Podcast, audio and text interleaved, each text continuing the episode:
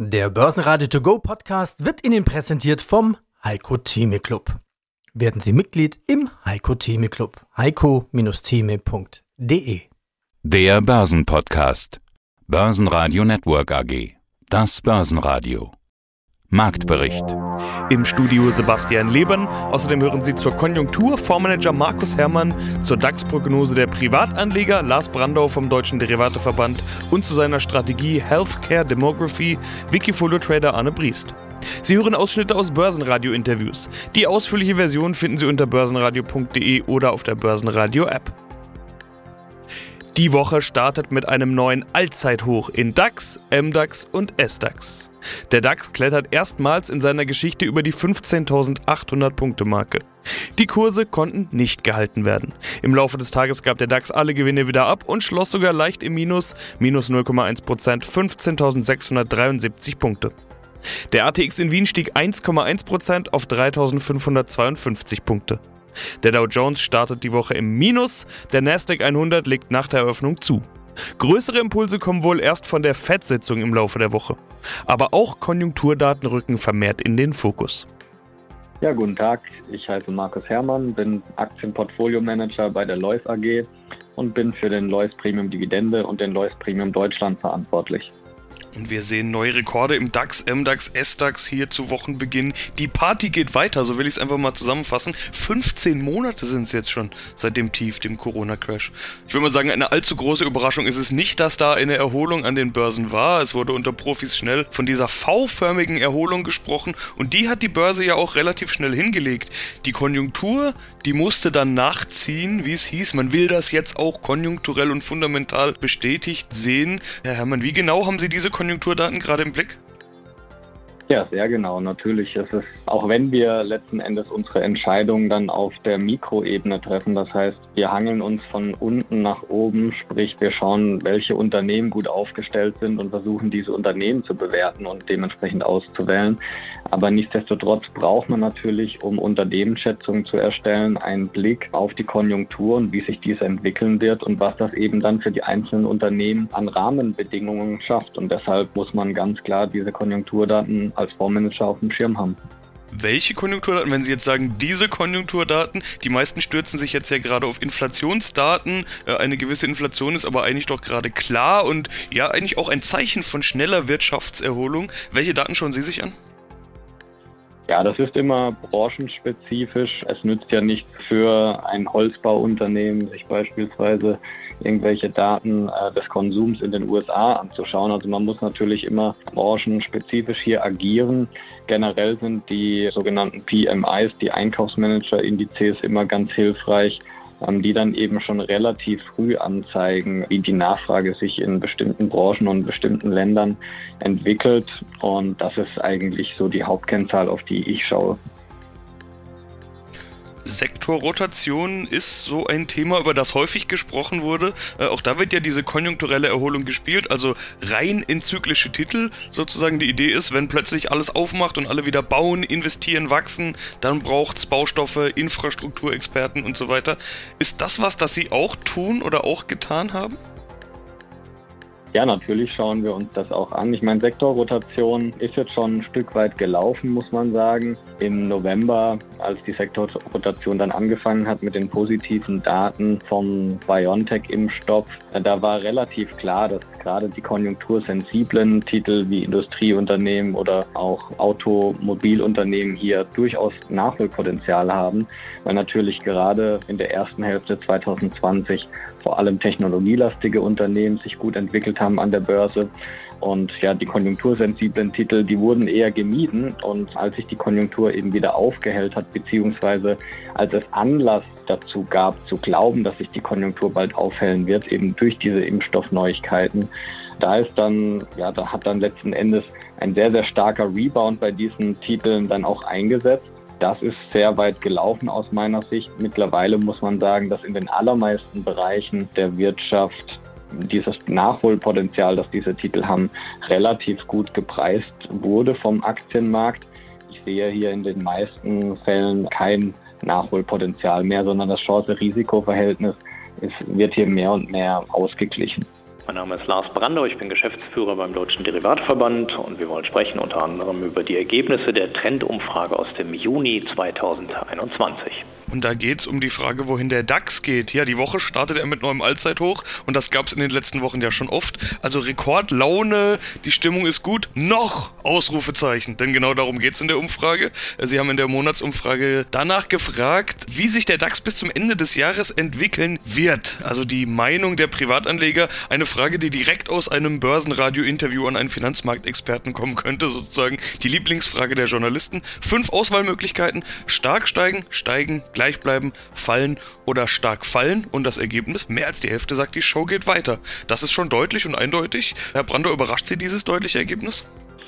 Ja, schon in gewisser Weise, weil wir natürlich berücksichtigen müssen, dass das jetzt schon einige Jahre so geht. Und wenn wir mal den schwarzen Schwan in Form des Crashs letztes Jahr außer Acht lassen, dann haben wir ernsthaft schon bei 12.000, bei 13.000, auch bei 14.000 im DAX schon darüber geredet, dass eine Korrektur mehr oder weniger überfällig ist und die Hosse sehr lange anhält. Jetzt allerdings haben sicherlich, oder zumindest entnehme ich das der Trendumfrage, mehr als die Hälfte, und da haben immerhin mehr als 2.200 Personen teilgenommen, genommen, gehen tatsächlich davon aus, dass es weitergeht. Also das heißt, das Glas ist deutlich halb voll und das wiederum finde ich schon einigermaßen erstaunlich. 21,4 Prozent sagen, der DAX bleibt gleich. Sind das die Kandidaten, die sich nicht so richtig festlegen wollen, die sich nicht trauen zu sagen, ja, steigt oder fällt? Oder wie sind diese 21,4 Prozent nichts passiert mehr zu deuten? Naja, wir haben ja auch nochmal knapp 22 Prozent, die sagen, naja, wird fallen oder stark fallen. Also ich würde mal sagen, wir sehen hier in Farbschattierungen tatsächlich eine Gruppe derer, die entweder schon mal die Erfahrung gemacht hat, dass es nicht nur eine Einbahnstraße an der Börse ist, oder die mittlerweile auch schon anfangen, ihre Positionen abzusichern. Ich glaube, das hängt mit verschiedenen Faktoren zusammen. Zum einen mal mit dem Volumen, was sie da allokieren, zum anderen sicherlich mit Erfahrung und zum dritten natürlich auch mit den Möglichkeiten, die sie haben und wie sie dann tatsächlich mit einem Anlagehorizont unterwegs sind in den Märkten.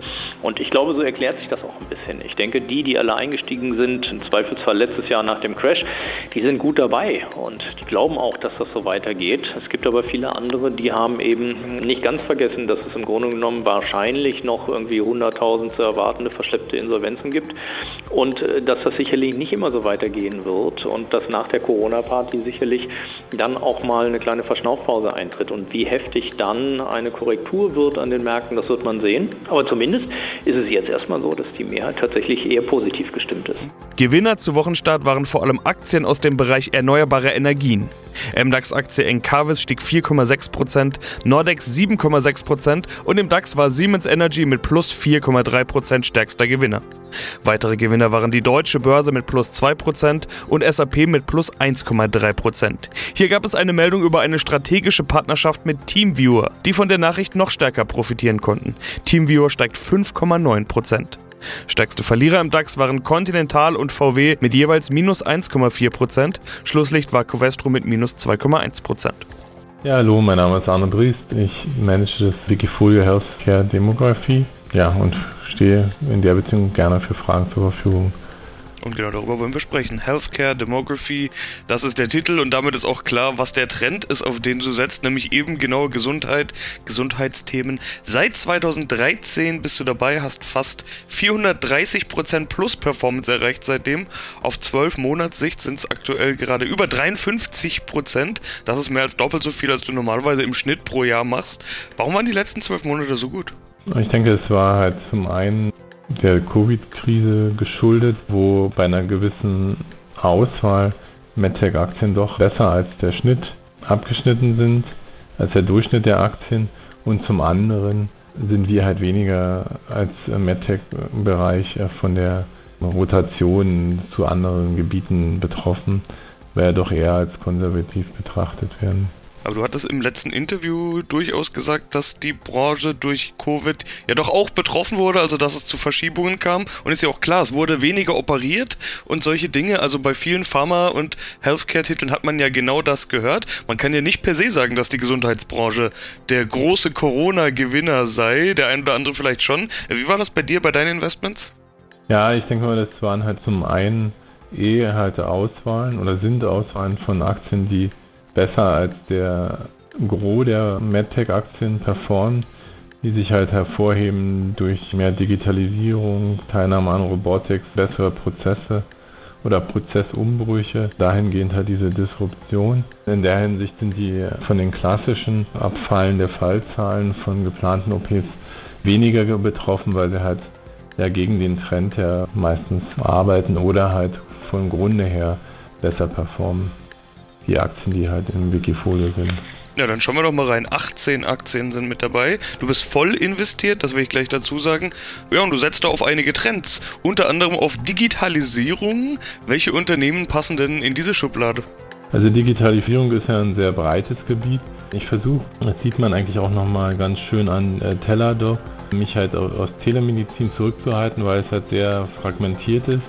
Ich setze halt mehr auf Unternehmen, die grundsätzlich digitalisieren in zum einen chronischen Erkrankungen wie zum Beispiel Dexcom und Insulet oder in der Zahnmedizin, Straumann, einmal in der Implantologie und Planung von Implantaten oder allein Technology bei der Planung im Prinzip von tiefer orthopädischen Eingriffen.